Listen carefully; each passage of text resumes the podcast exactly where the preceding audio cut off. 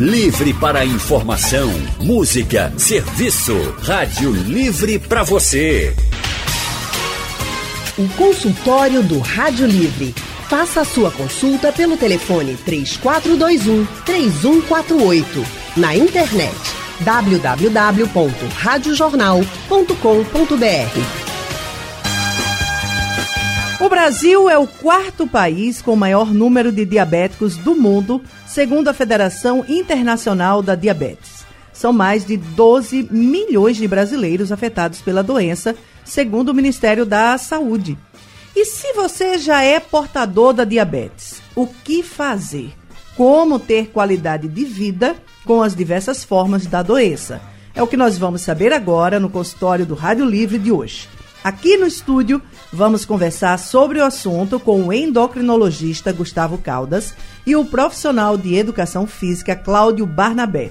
Você, ouvinte, já pode encaminhar aqui a sua dúvida para o nosso painel interativo ou também através do nosso WhatsApp. Daqui a pouquinho também nós vamos estar com a nossa transmissão já ao vivo através do Facebook, das redes sociais da Rádio Jornal o Facebook e também através do YouTube. E aqui no Facebook você também pode participar enviando aí a sua pergunta para gente, que nós vamos ter o maior prazer de encaminhá-las aqui ao nossos, aos nossos especialistas. Estamos com Gustavo Caldas, endocrinologista, professor do curso de endocrinologia do Hospital Agamenon Magalhães, é ex-presidente da Sociedade Brasileira de Endocrinologia e Metabologia Regional Pernambuco e ex-vice-presidente da Sociedade Brasileira de Diabetes. Também atende em consultório particular. Doutor Gustavo Caldas, muito boa tarde, seja muito bem-vindo. Vamos começar com aquela pergunta básica para a gente já situar o nosso ouvinte. O que é a diabetes? Boa tarde. Boa tarde, querida. Boa tarde, ouvintes da Rádio Jornal. O diabetes é uma doença em que existe um aumento de açúcar no sangue, porque existe um outro tipo de diabetes, chamado diabetes insípidos, onde a pessoa excreta muita água. Então, esse excesso de açúcar no sangue, ele é então excretado pela urina. Então, existem valores de referência é, que a gente considera como normais, mas o mais importante desse aspecto é o aspecto de a gente assim, tentar definir o diabetes infanto-juvenil, ou chamado tipo 1, e o diabetes tipo 2, que é essa a, a grande epidemia que existe, que normalmente começa a partir dos 40 anos de idade e que acomete mais de 90% da população. É, hoje no mundo a gente tem mais de 400 milhões de diabéticos e a previsão para 2040 é que chegar a mais de 600 milhões de diabéticos. Então, a gente fica preocupado com os casos de dois casos de coronavírus, um caso, mas se você imaginar que o diabetes é uma das principais causas de cegueira adquirida do adulto, se não bem, se não bem tratado. É uma das principais causas de amputação de membros inferiores. É uma das principais causas de insuficiência renal dos programas de hemodiálise. E uma pessoa que é diabética tem pelo menos 3 a 5 vezes mais chances de ter uma doença do coração. Então, é, como é uma coisa de forma lenta, gradual e crônica, e a coisa assim não acontece da noite para o dia, então muitas vezes as pessoas não dão importância que deve ter o diabetes. Lembrar que o diabetes é uma doença progressiva, ou seja, normalmente começa um diabetes de uma forma mais branda, com a glicose um pouco elevada, e aí a pessoa às vezes não vai cuidando, os sintomas são extremamente frustros, não existe um sintoma agudo, como por exemplo uma dor de dente, uma dor, uma coisa específica. É um cansaço, uma indisposição, às vezes um pouco mais de sede, ser um pouco mais vontade de urinar durante a noite. Então, isso às vezes passa durante anos e anos e a pessoa não vai cuidar. Quando vai querer cuidar, às vezes as complicações já se instalaram. Quer dizer, o diabetes, se você começa a tratar bem desde o início, dá uma atenção a ele, e é importante a participação de uma equipe multidisciplinar, ou seja, o educador físico, a nutricionista, o endocrinologista, muitas vezes o cardiologista, o oftalmologista. Então, é quando você se cerca, você tem consciência de que é uma doença importante. Então, isso vai lhe dar uma qualidade de vida semelhante a outras pessoas. Agora, doutor Gustavo, o que é que causa a diabetes? Por que, que o nosso corpo começa a entrar nessa pane? Bom, a principal causa e hoje é o chamado o Dia Mundial da Obesidade. Há uma das principais causas que leva à questão do diabetes é a obesidade. A obesidade está intrinsecamente relacionada à diabetes, à obesidade, que eu digo geralmente começando depois dos 35, 40 anos de idade. Esse tipo de diabetes, ele, ele que é, ocorre chamado tipo 2, ele é muito comum e se, quanto mais excesso de peso a pessoa tiver, maior a chance de ficar diabético. Então, hoje a epidemia da obesidade é uma coisa que também existe concomitantemente associado ao diabetes. O diabetes tipo 1, por outro lado, é diferente. É aquele diabetes que se apresenta geralmente da forma infanto-juvenil na adolescência. É um processo autoimune que não tem muita relação com a questão do excesso de peso, mas o diabetes do adulto, que representa 90% dos casos, está fortemente correlacionado à obesidade, que é outra epidemia que precisa ser combatida.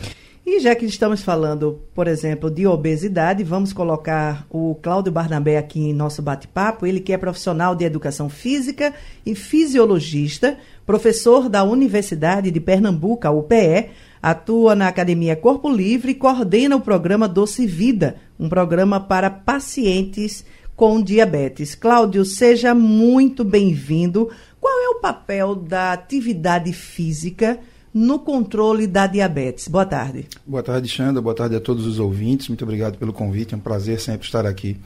Na verdade, o exercício físico sistematizado hoje ele é, faz parte do tratamento do paciente com diabetes. Perceba que na fala do Dr. Gustavo ele acentua bastante a questão da obesidade com relação a estar diretamente ligado ao diabetes tipo 2 que é basicamente 90% desses pacientes. Então, o papel especial do exercício físico, ele não entra apenas como emagrecimento, como que bom que é um senso comum. O exercício físico, de fato, emagrece. O aumento do gasto energético de forma adequada vai fazer com que o paciente emagreça, associado a outras questões também, porque a obesidade não é tão simples, é multifatorial também. Mas o, o, exercício físico para o diabético tem uma função importante. Uma substância chamada uma miocina, liberada pela massa muscular, faz com que exista uma translocação do GLUT4, ou seja, uma captação da glicose, inclusive às vezes na ausência da insulina, diminuindo essa glicose circulante. Então, na verdade, praticar exercício físico por parte de um paciente diabético é, faz parte do seu tratamento. Significa evitar essas complicações todas que já foram citadas, de chegar a um extremo de cegueira, amputação, é, complicações cardiovasculares. Então, o paciente diabético tem de 3 a 4 vezes maiores complicações cardiovasculares do que um não diabético. A grande dificuldade que nós temos hoje é fazer esse paciente aderir. É Imagine... isso que eu ia lhe perguntar agora. Esse paciente, ele fica. Ele, quando tem esse diagnóstico que chega para vocês, ele normalmente ele está ciente do problema ou não? Ele acha que é uma coisinha boba? Veja que coisa interessante. É, conforme o doutor Gustavo Caldas falou muito bem, é, o paciente eventualmente acha que não é tão grave. Uhum. Então, a, a, aderir a um tratamento crônico é muito complicado, seja qual doença crônica for.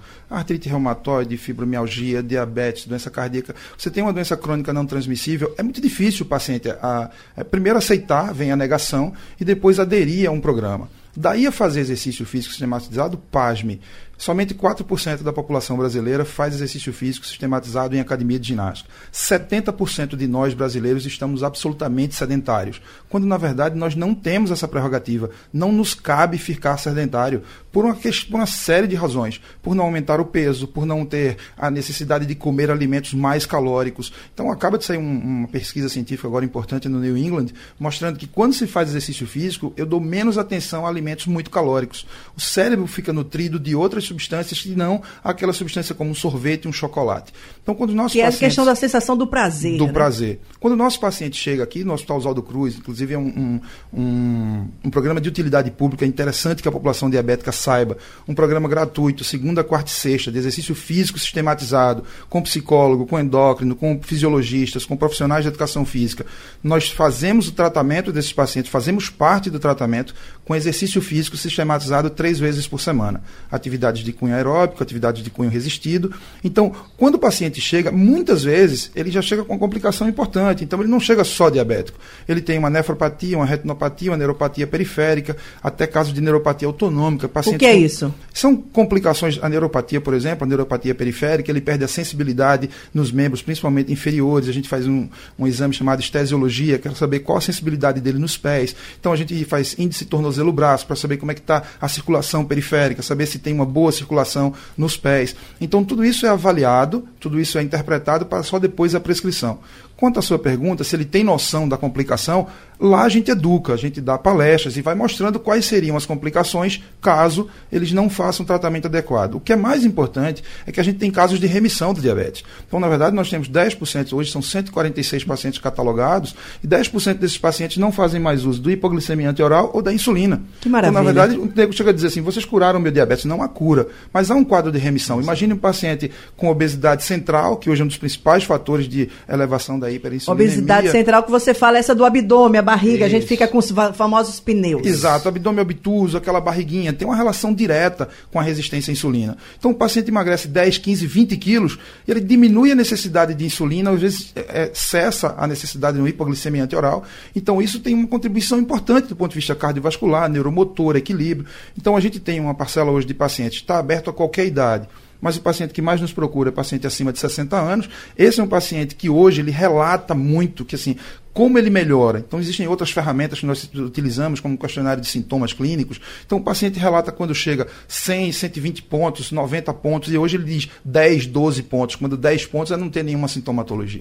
Então, na verdade, aderir a um programa para o paciente diabético é tão complicado quanto para a população em geral. Nós somos sedentários, o Brasil Isso é um país sedentário. Isso é natural da, da, do ser humano, né? Algumas pessoas realmente elas são reticentes a prática do exercício. É. Por quê? Ou tem uma experiência negativa quando lhes foi prescrito foi prescrito um exercício muito intenso, e o exercício intenso causa dor muscular de início retardado, que aparece com 48 horas e só vai embora com mais 48 horas. Então o indivíduo pensa: se esse negócio dói, eu não volto a fazer. É verdade. Então uma prescrição inadequada, uma avaliação pré-participação inadequada, leva a um desconforto tal que o indivíduo abandona um programa. Agora imagine isso o paciente diabético com complicações como poliúria ou com fraqueza, astenia, moleza. Imagine fazer um paciente descontrolado, com glicemia elevada, nós já chegamos paciente lá com 500 do aparelho glicosímetro, dá acima de 600, ele não conseguir medir. Nossa, então, o paciente que chega tão astênico que ele mal consegue andar, já chegou de cadeira de roda. Você falou numa coisa, Cláudio, que é, me chamou a atenção, doutor Gustavo, que é a questão da adesão. Ele falou, por exemplo, que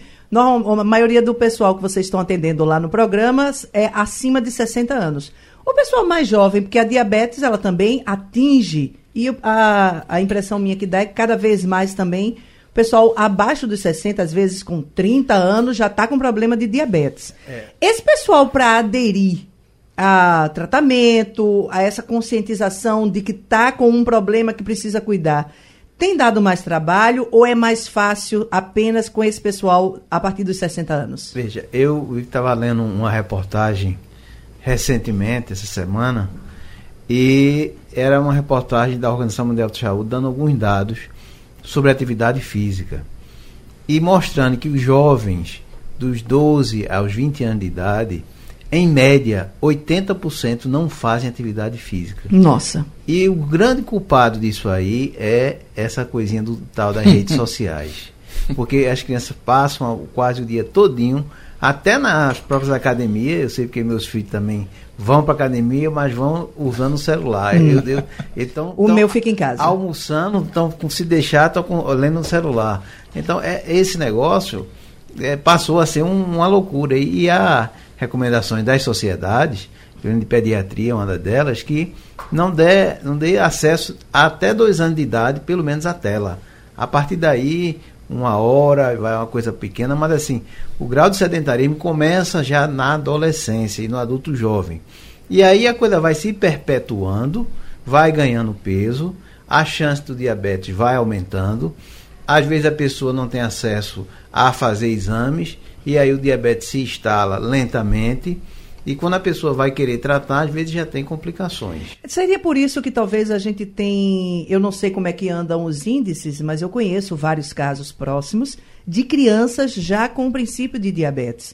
Seria talvez a este sedentarismo, porque assim, uma geração anterior à de vocês, possivelmente a minha, era uma geração que brincava muito na rua. A gente passava o dia correndo, eu me lembro de correr Isso. muito. Então, de uma certa forma, a gente tinha uma atividade física. De fato, hoje a meninada está muito mais presa a uma tela. Seria talvez esse um dos motivos. Esse, esse, é um dos motivos associado à mudança de estilo de vida. E alimentação. E alimentação. Então, assim, a alimentação rica em calorias é um dos motivos pelo qual as crianças apresentam esse ganho de peso mais significativo. Então, assim, é importante estimular desde jovem a atividade física. É importante o adulto que está obeso a tratar a obesidade, porque uma vez instalada é difícil, não é só uma questão agora de mudança de estilo de vida. Muitos deles precisam de medicações para tirar esse peso, tá certo? E hoje, se a gente comparar, como você disse, o, o programa é possível ser feliz com diabetes? É possível. Agora, com, com atenção, com vigilância. Porque se você não vigiar o peso, não vigiar o tratamento, porque, por exemplo, há 30 anos atrás, você tinha quatro medicamentos praticamente. Tinha dois tipos de insulina e dois tipos de comprimido. Hoje você tem uns 20 tipos diferentes de medicações. Oito, pelo menos oito fatores fisiopatológicos contribuem para a glicose alta no sangue. Uhum. Então você tem vários medicamentos que podem atuar, inclusive hoje há uma, uma, uma consciência maior e, e hoje assim eles têm uma, uma ideia de é, o tratamento centrado no paciente, ou seja, certo. você faz uma espécie de uma tabela de risco de, de risco cardiovascular e aí se você tem um risco cardiovascular aumentado, então você vai usar aquelas drogas que possivelmente vão baixar o seu risco cardiovascular. Aqueles que não têm o risco vascular significativo vão usar talvez outros tipos de medicamentos. Então, hoje a gente baseia muito o tratamento em tentar baixar o risco cardiovascular, especialmente naqueles com os scores cardiovasculares mais elevados. Antes da gente ir para o intervalo, é, Cláudio, o Josael Domingos está nos acompanhando aqui pelo Facebook, aproveitando, dando boa tarde o pessoal que está nos acompanhando pelas nossas redes sociais. E ele pergunta o seguinte: você falou da questão do abdômen, e aí eu te pergunto, com relação à questão da circunferência, qual é a média? É de 100 ou 90? Ah, existem dados importantes com relação a isso. Grosso modo, são várias tabelas. Índice relação cintura-quadril, índice de conicidade, que é a estatura com a cintura, que é um método muito mais preciso, mas existe uma medida linear. Para mulher até 88, na, na altura da cicatriz umbilical, e para homem 102. Isso seria um limite, um ponto de corte para diminuição de risco. Acima disso, o risco é aumentado. Então, isso aumenta a resistência à insulina, aumenta a probabilidade de diabetes tipo 2. Só para retomar um pouco o que você falou com relação às crianças, eu tenho recebido em consultório crianças com abdômen obtuso, com barriga grande, fazendo alimentação absolutamente inflamatória, que tem introdução de açúcar precocemente pelos pais, Nossa. por total falta de conhecimento, e os pais dão açúcar precocemente para essas crianças, o cérebro fica dependente desse açúcar. Nós não tínhamos açúcar antes da Revolução Industrial. Então é uma coisa que tem gente que já pega o café e bota açúcar, nem provou, já põe o açúcar. Suco de fruta já põe açúcar. Então, essa administração precoce do açúcar promove uma dependência do açúcar. Então, eu tenho visto hoje crianças de 10, 11, eu tenho um paciente de 11 anos que tem um abdômen obtuso por causa de uma má alimentação e esse paciente está tomando metformina. Então, um negócio que já está prevenindo um, um, diabetes tipo 2, que antigamente era um diabético do adulto. É um negócio inacreditável. O trigo mudou, as alimentações uhum. inflamatórias. Então a gente tem acessos a agentes inflamatórios. Então hoje a gente faz análise de bioimpedância com escaneamento de, de água intra e extracelular. E a gente tem pego é, pacientes com, com a inflamação sub, subclínica, processos inflamatórios, que vem da alimentação estritamente. Então, toda vez que essa célula ela é recoberta de, um, de, uma substância chamada ácido araquidônico, e ele, ela é 20 vezes mais inflamatória. Então você tem acesso a, você tem fritura, trigo, derivados do trigo, açúcar. Na verdade, você vai promover um ciclo vicioso de aumentar o percentual de gordura. Então, na verdade, isso realmente, de fato, 88 para mulher é um limite crítico e 102 para homem na altura da cicatriz umbilical. De volta com o nosso consultório e que hoje fala se é possível viver de forma saudável com diabetes. Estamos com o endocrinologista Gustavo Caldas e o profissional de educação física e fisiologista Cláudio Barnabé, que estão aqui conosco. Já estamos aqui abrindo também espaço para o nosso telefone. Eu queria só fazer aqui é, no painel interativo, Tiago Matos. Ele é, está em Albufeira, em Portugal, nos ouvindo. Tiago, nosso boa tarde para você, um abraço aí, todo o pessoal em Portugal, acompanhando aqui o, a programação da Rádio Jornal. Ele diz o seguinte: tenho 34 anos, 1,67m e peso 90 quilos. Sou uma pessoa que não como salada, verdura nenhuma. tento fazer exercício, só que eu não consigo ter uma sequência. Eu começo e depois paro. E aí ele pergunta, Cláudio, o que é que ele faz da vida? Veja que coisa interessante. É, o doutor Gustavo trouxe um dado muito interessante, crianças de 12 a 18 anos, né, pré-adolescentes e adolescentes, não faz exercício físico, a maior indução era, são os aplicativos e redes sociais, etc. A ciência epidemiológica mostra que o adulto que pratica exercício é aquele que começou na mais tenra idade. O colega Tiago de Portugal diz que já tem 35 anos e não consegue fazer exercício Isso. nenhum. Na verdade, de alguma forma, ele precisa aprender a gostar de exercício, porque exercício é remédio. É, em inglês tem uma expressão que é exercise is medicine. Exercício é remédio. E assim, e não tem alternativa. Não vai existir uma pílula, não vai existir máquinas que passivamente façam exercícios por você. Então, Tiago, a recomendação é aprender a gostar de alguma coisa. Encontrar algo que ele gosta de fazer. Encontrar algo que seja prazeroso. Começar por algum esporte, uma coisa que no, no Brasil está falido, não existe mais o clube, o, o, esporte escolar também acabou. Então, assim, a criança na escola não tem mais nem alternativa, não tem mais nem opção. Na nossa época de infância, a gente fazia futebol, voleibol, tênis, fazia basquete, basquete ginástica rítmica. Não tem mais esporte de clube, enfim. as escolas cada vez têm menos quadras, as escolas são cada vez menores. Então, é preciso incentivar a criança na mais tenra idade, desde a aulinha de educação física escolar, lá na escola, porque depois de adulto, esse é que é o problema. Quando escuta do médico, você agora tem que fazer exercício porque ou faz ou morre, e precisa como tratamento, aí o cara não tem o mínimo de aptidão física para se submeter, só vai sentir calor, suor e cansaço, e nem o mínimo de habilidade para executar. Então isso é uma grande dificuldade. É por isso que é tão importante é, a questão da prevenção da obesidade. Uhum. Ah, em 2001, 2002, eu fiz, juntamente com outra pediatra, a doutora Keila, é, a gente fez um programa chamado Escola Saudável. E nesse programa a gente tentou, depois levou para o Brasil, o pessoal da Sociedade Brasileira de Endocrinologia e Obesidade apoiaram também.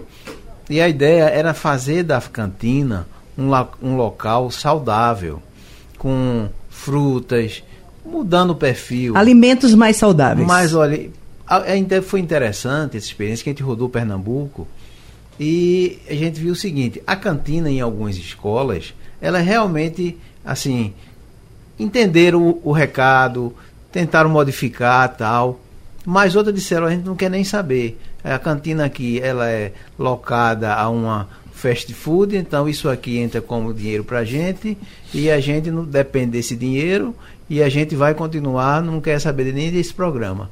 Quer dizer, e a prevenção é extremamente importante, porque depois que a obesidade ela realmente é adquirida, como na situação do Tiago, às vezes a pessoa tem que partir para um tratamento, além do, do exercício e da, e da alimentação, também de medicamentos.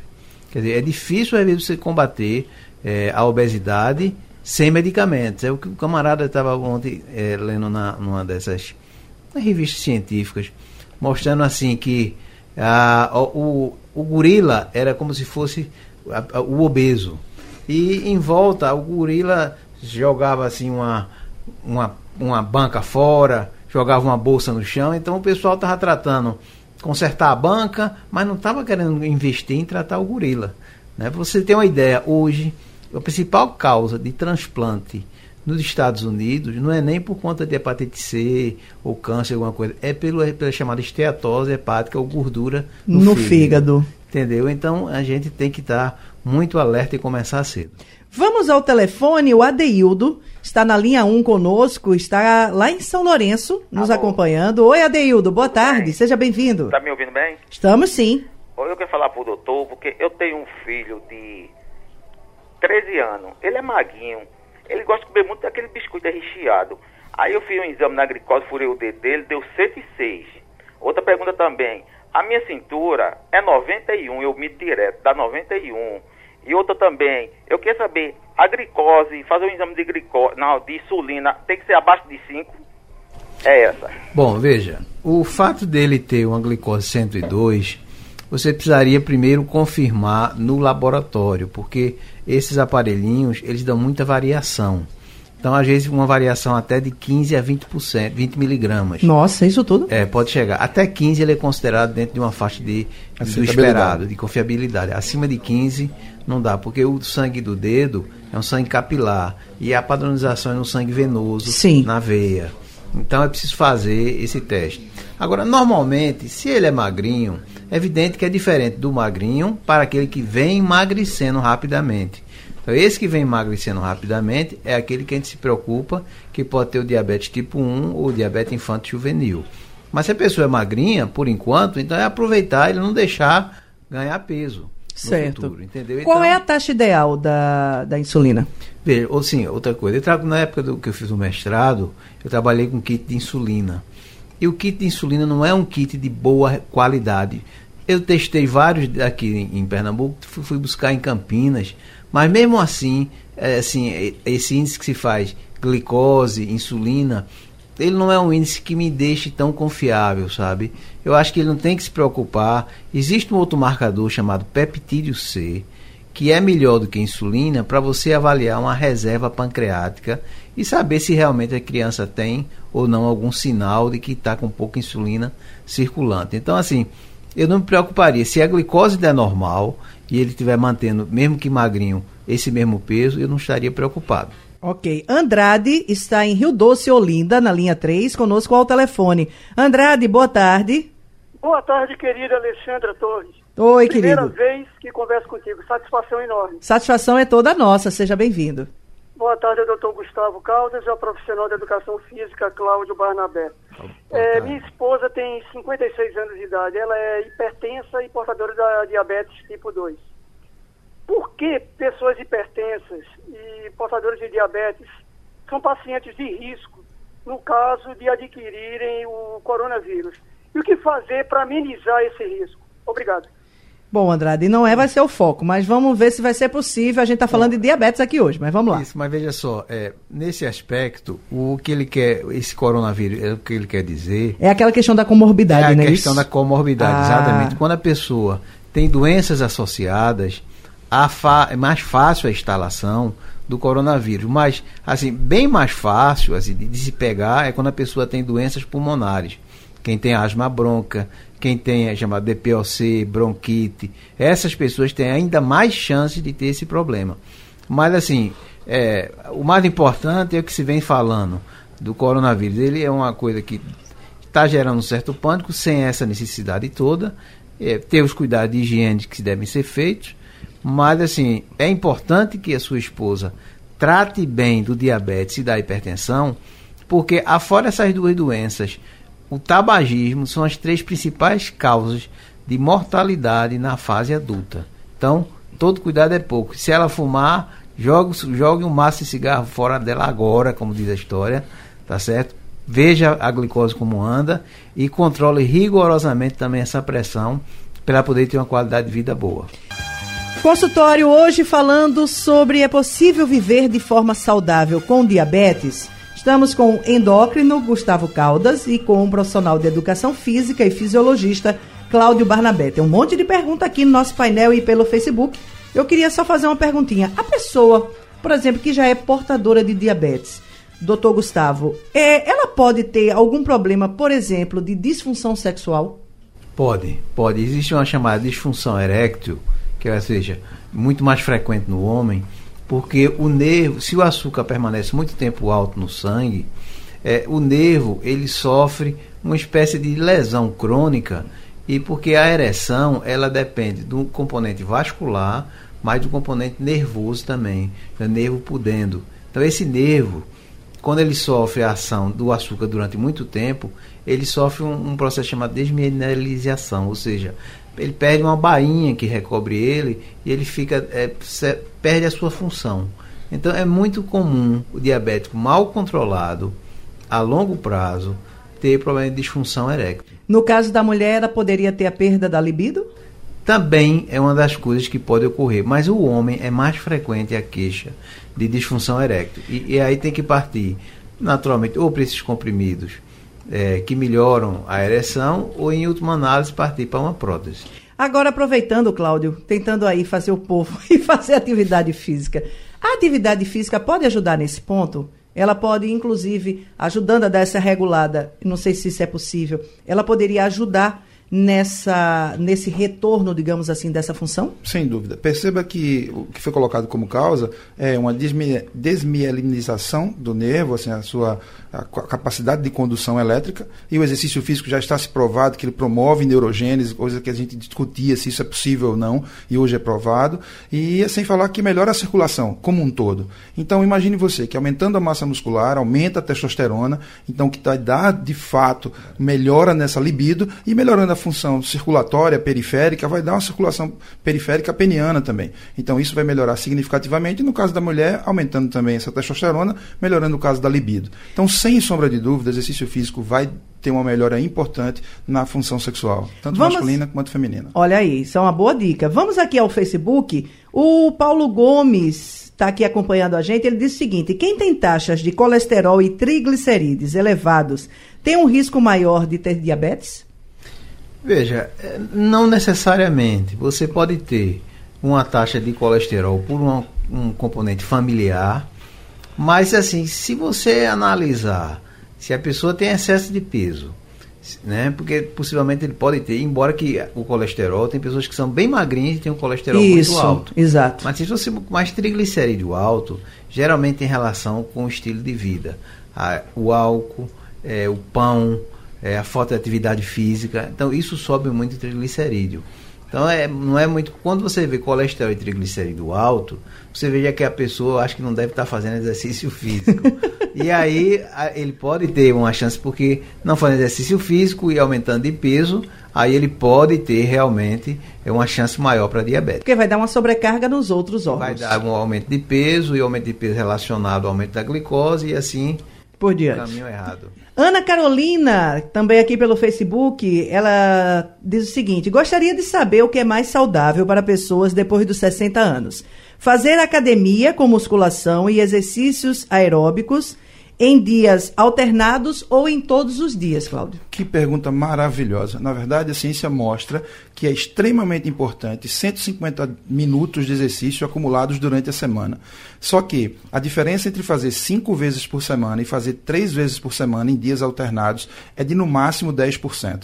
Portanto, a melhor relação custo-benefício seriam exercícios de três vezes por semana, de 30 a 45 minutos por sessão. Isso está absolutamente suprida a necessidade para a melhoria do condicionamento cardiovascular, prevenção do diabetes. É importante lembrar que o diabetes tipo 2 tem um componente hereditário importante. Então, quando a gente fala que o exercício físico vai ter benefício para isso, e com o controle do, da obesidade, da obesidade central, então ele serve como um excelente tratamento, um excelente é, profilático, uma excelente prevenção para esse diabetes. Então, na verdade, três vezes por semana, em dias alternados, é o que eu sonho que a população inteira venha fazer exercício de 30 a 45 minutos. Nem que de... seja aquela caminhadinha, né? Não, não aí que está. A ciência mostra que essa caminhadinha tem resultados importantes do ponto de vista cardiovascular, mas a necessidade de um trabalho neuromotor que secreta miocina e isolecina 10, que é um anti-inflamatório potentíssimo, que diminui a lipogênese, que é a, a, a concepção de mais gordura orgânica, com processo subclínico inflamatório, na verdade,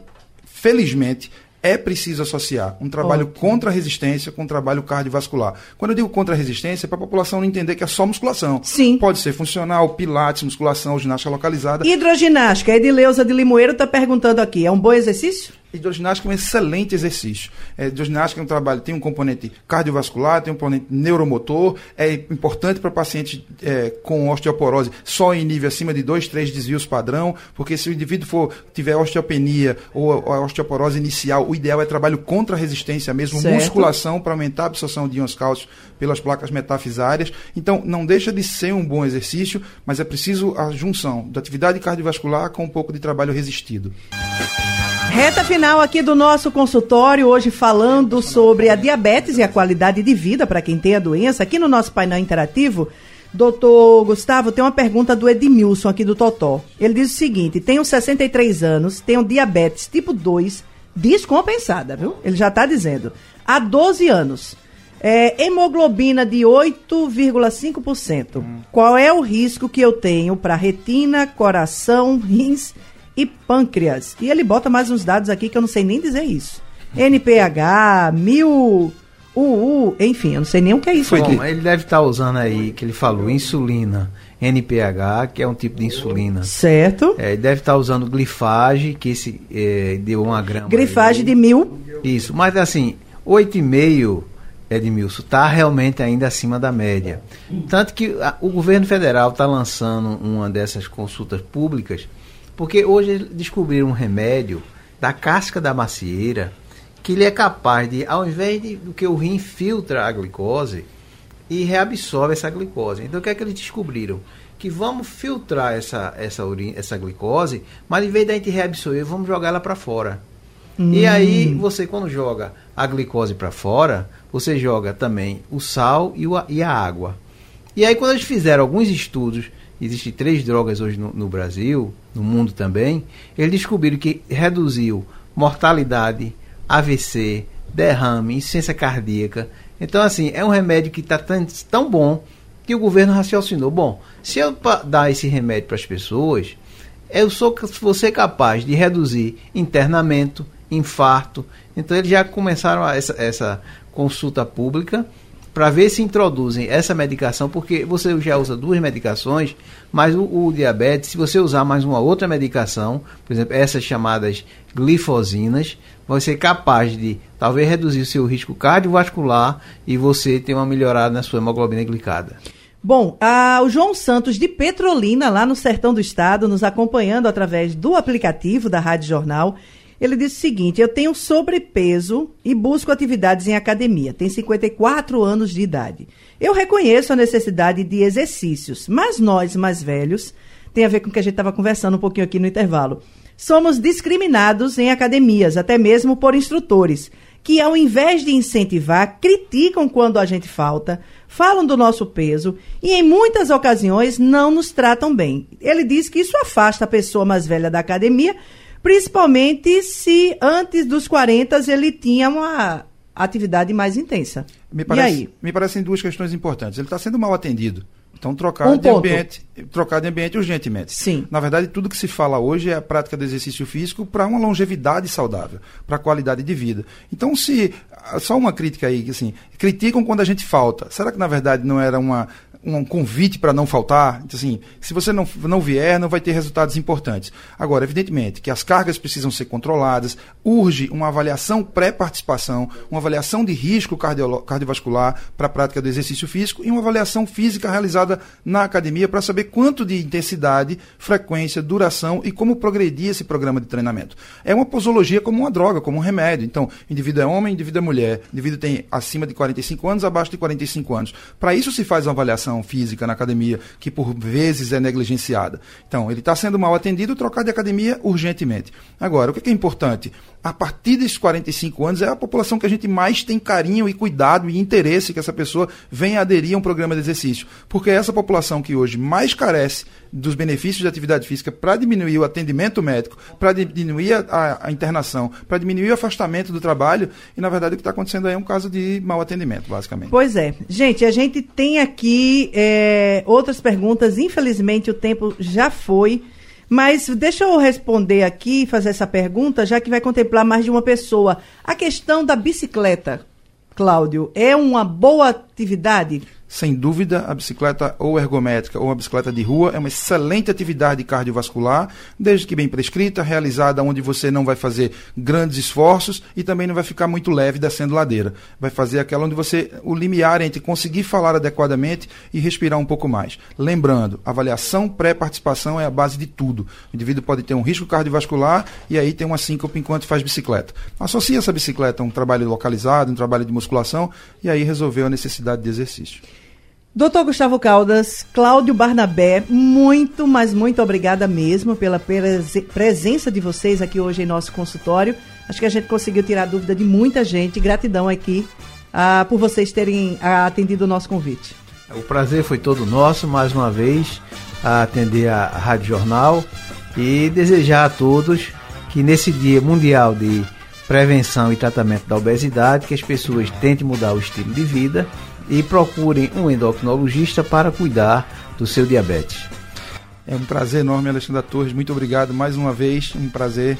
É, que todos possam fazer exercício físico de alguma forma. Muito bem, vamos se mexer. O Rádio Livre vai ficando por aqui. Anne Barreto amanhã está de volta com você a partir das duas horas da tarde com muita informação e prestação de serviço.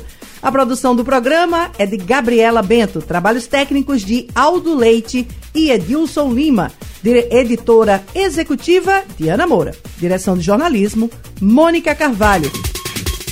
Sugestão ou comentário sobre o programa que você acaba de ouvir, envie para o e-mail ouvinte@radiojornal.com.br ou para o endereço Rua do Lima 250, Santo Amaro, Recife, Pernambuco.